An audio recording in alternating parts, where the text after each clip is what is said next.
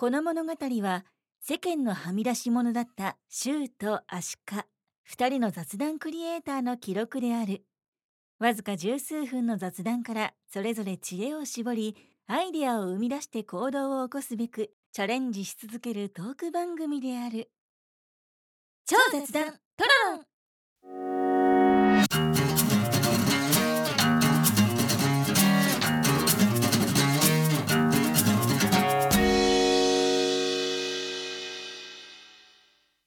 はい、じゃあ今回ははい。2022年のペナントレースを振り返ろうと、セリーグ編ということですが、うん。まずはまずは？優勝したのが時ヤクルトスワローズ。うん。なんかね、そう、それこそ、ヤクルト2000。うん。美味しそうだね。ヤクルト美味しそうで2000じゃないよ。ヤクルト1000だよ。ヤクルト1000の話もなんか一時あって、うん。すごい人気が出て、ゲットできなくなりましたみたいな。ほなんかそれはなんかヤクルトの選手にも配ってるからじゃないか的な、まあ、冗談が出ててまあそれはもちろん配ってるとは思うんだけどヤクルトの選手にガンガン飲ませてるから足りないんじゃないかみたいなプロ野球ファンはちょっと冗談で言っててう。美術、美術好き、美術好き。ヤクルト1000パワーじゃないかみたいなね、ヤクルトみるみるが好きだったけど。うん、そうん。うでまあ V2 V2。ねでも V2 だったんだね。そう意外とっていう感じだけど。うん。でもヤクルトはそのオールスターに入る前にマジックが点灯して、うんこれ史上最速優勝じゃないかと、だってセリーグは結構差がついちゃってたからね。そうそうそう、もう十何ゲーム差、うん。ででも蓋開けてみたら、うんまたねさっきも話したんだけどもコロナ系の話で、うん。なんか監督以下何人かな？10人ぐらいなのかな？なんかよくわかんないけどあの自宅待機みたいな話になっちゃって試合に出れませんとまあね、ちょっとね。まああんま言いづらいけど。そうそうそう、うん。でそれでガクッと戦力が落ちてうん。ガクッとうん。負けでも確かね順位は変わんなかったんだと思うずっと1位なんじゃないかうな、ん。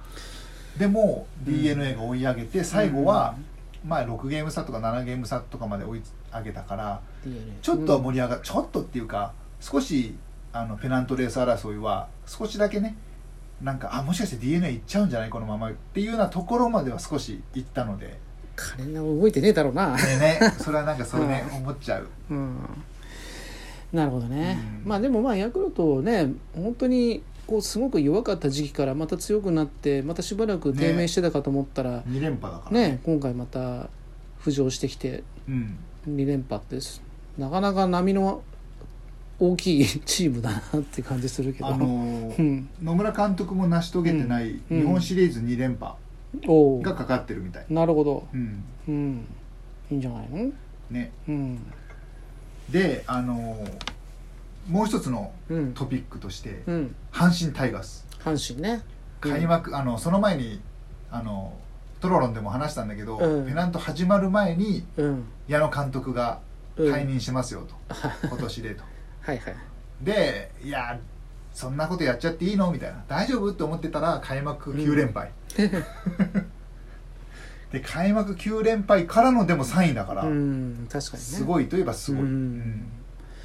まあ、それもなんかね、あのいろいろ勘ぐっちゃうとこもあるけども てかなんかセ・リーグには厳しいな僕は まあ、ちょっとそこは分かんない。よそれは選手の力とかもね、うん。もしかするとはあるのかもしれないけど、うん。ちょっとヤクルトのやつに関してはまあちょっと深掘りしすぎかもしれないけど、うん。深読みするとなんかありそうな気もするなっていうね、まあね、うん。その、うん。まあちょっとこれも言いづらいけども、大人の事情なんで、うん。うん。あのまあ球界の名手と呼ばれてるね、うん。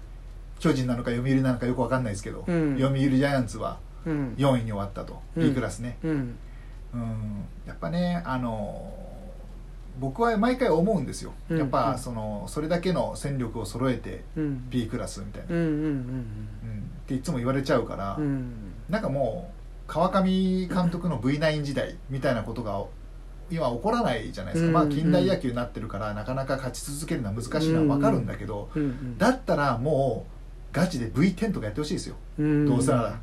なんかそのね戦力集めてるのに勝てないとかなっちゃうと、うん。まあね。まあ戦力集めてそのまま勝つホークスもいるんだけどね。そう。そっちがいるから余計 うにん。何なんですかって思っちゃうね、うん。まあもともとパ・リーグファンである僕と周さんは、うん。まあ、まあ、ね。アンチだね。そう。パ・リーグとの存在っていうのはセ・リーグうん、とは違う野球をやろうって言ってパ・リーグができてるから。ただそのアンチってことはやっぱその巨人の強さはあったわけよ。そう。そう、もちろんそこはね。まあ、強くてしかも選手集めて勝つからずるいっていう思いもありつつだからそこに勝つ快感はあったんだよね。そう日本シリーズで倒すぞとね、うん。うん。ただまあ最近まあ不甲斐ないというか、まあ、もちろんねいい選手はいると思うんだけど、うんうんなんとなくねうん。ペナントではいまいちっていう感じだよね、うんうんうんだそれこそ今年のヤクルトみたいにぶっちぎりで優勝してもおかしくないわけですよ、うんうんうんうん。確かに。そうだからやっぱりそれを考えるヤクルトの選手は素晴らしいしでも今回でそういうあのつまずきがあったのにぶっちぎりってことはそれがなかったらどんだけぶっちぎってたんだって話。そうそうだだって オールスター前にマジックついてたから、交流戦も優勝してるでしょ確か、すごいね。ヤクルトが相当強かったんだなじゃうんうん。高津監督がすごいのか、小川前監督が残したものがすごい今 GM だもんね。でもねやっぱあの一人だけがすごいってことじゃなくて、うん。やっぱり相対的に良かったんだろうね。そうだね、うん。やっぱね、うん。あのもう満を持して言うけどね、村上選手のね、うん。まあ、もちろんそこが56本もあったしね。どうしてもほらあの、うん。にわかファンとかね、うん。その浅くしかニュース探ってない人はそこばっかが目立っちゃうんだけど、うん。まあ、投手陣とかどうなの？ヤクルトいや多分ね、うん。あのー僕はやっぱ巨人から来たうん。田口投手うんうんの活躍ももちろんあるし、うんうん。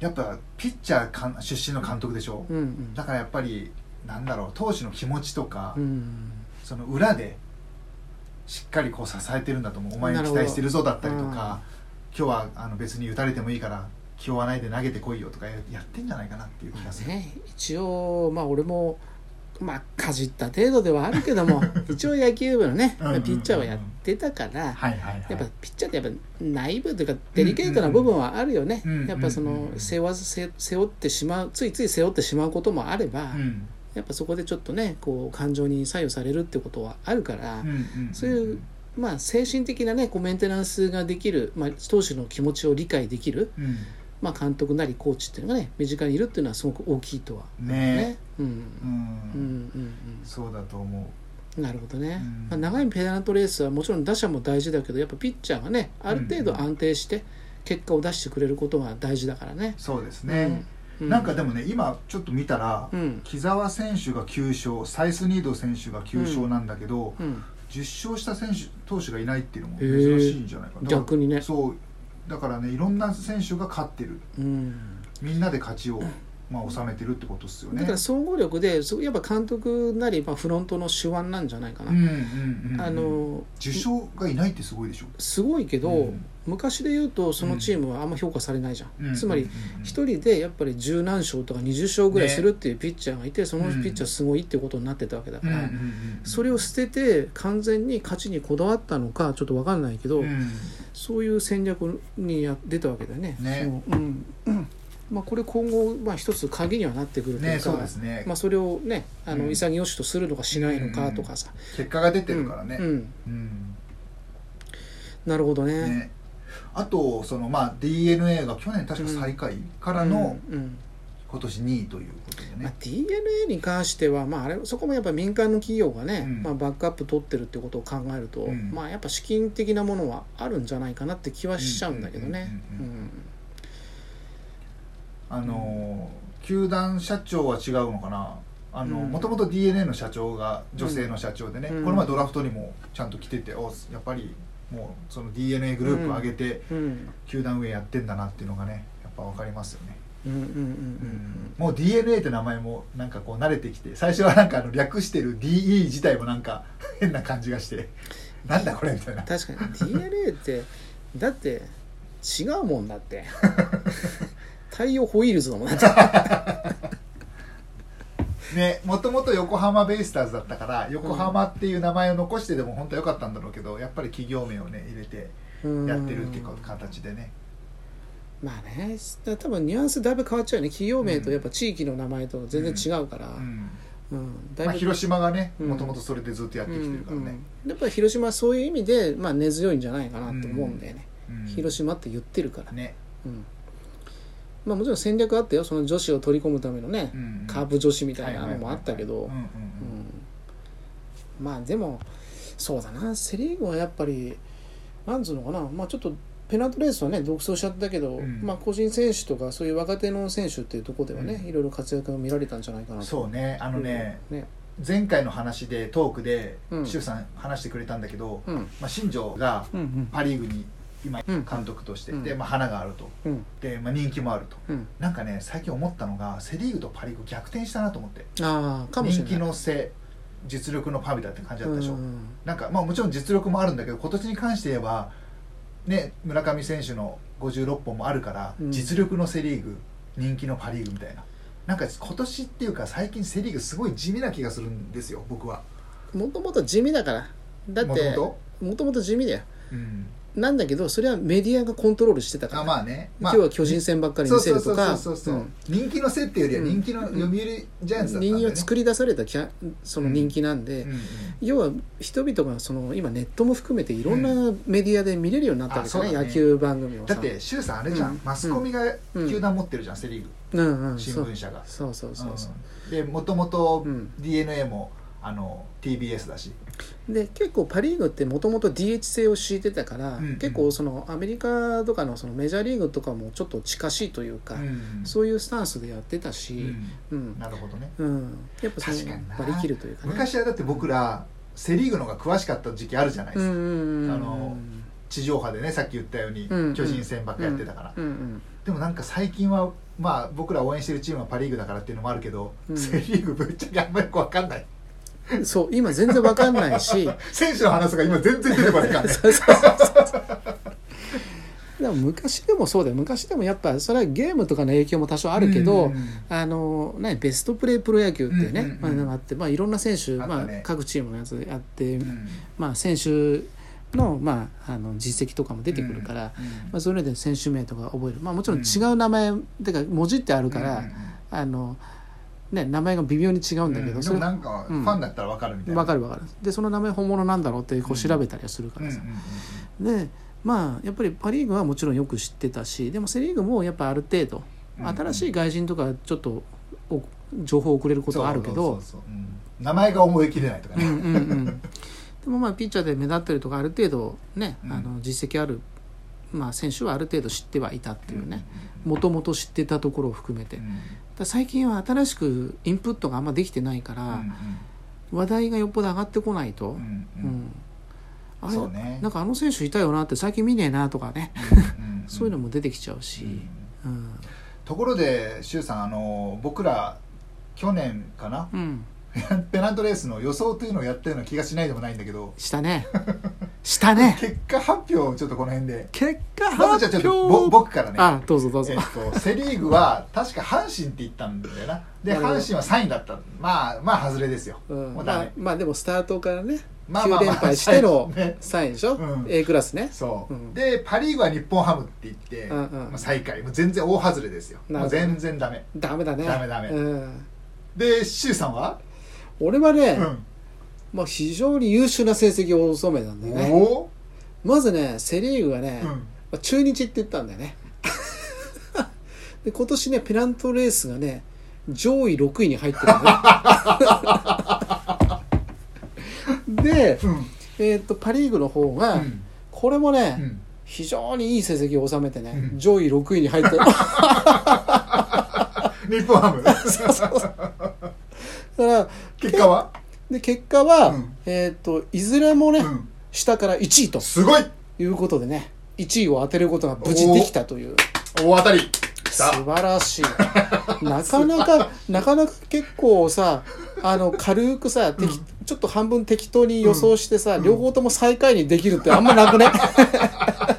逆に当たってるからね逆正解。そう逆正解。逆正解。すごいよ。僕もパ・リーグは逆正解だったけどこれ両方逆正解しないとねやっぱね。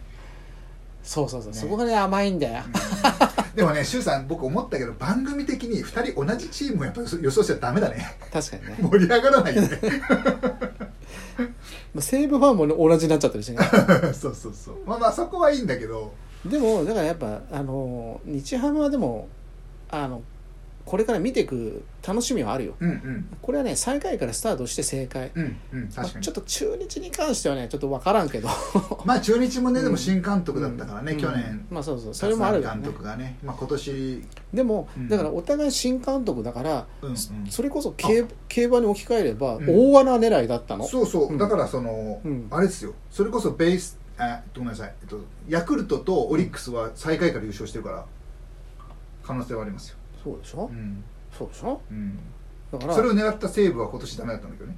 西武はね。西武はちょ最っと。下位から3位だった本当にね最下位で一旦は首位になってたにもかかわらず落ち落ちてしまったというね、うん。まあしょうがなちょっといけどね不甲斐ない感じではあるけどね、ああとちょっとまあ時間も時間なんで最後の話題で、うん。広島は来年新井監督、あ新井監督になるんだ。今年えっとね来年12球団の中では最年少の監督になるからしかもコーチとかを経てないので、うんちょっと未知数なところがありでもますね。新井監督もどっちかというと僕ら世代の方がよく知ってる選手なんじゃないかな、うんうんうんなんかね弟の亮太選手をうん。阪神から、まあ、引き抜いてというか、うん。二軍のコーチかな、うんにうん。なんか招聘したみたいなね、なるほどね、うん。まあ広島も僕はね苦戦するんじゃないかなと思うけど新人監督だし年も近いのでちょっと注目ですね。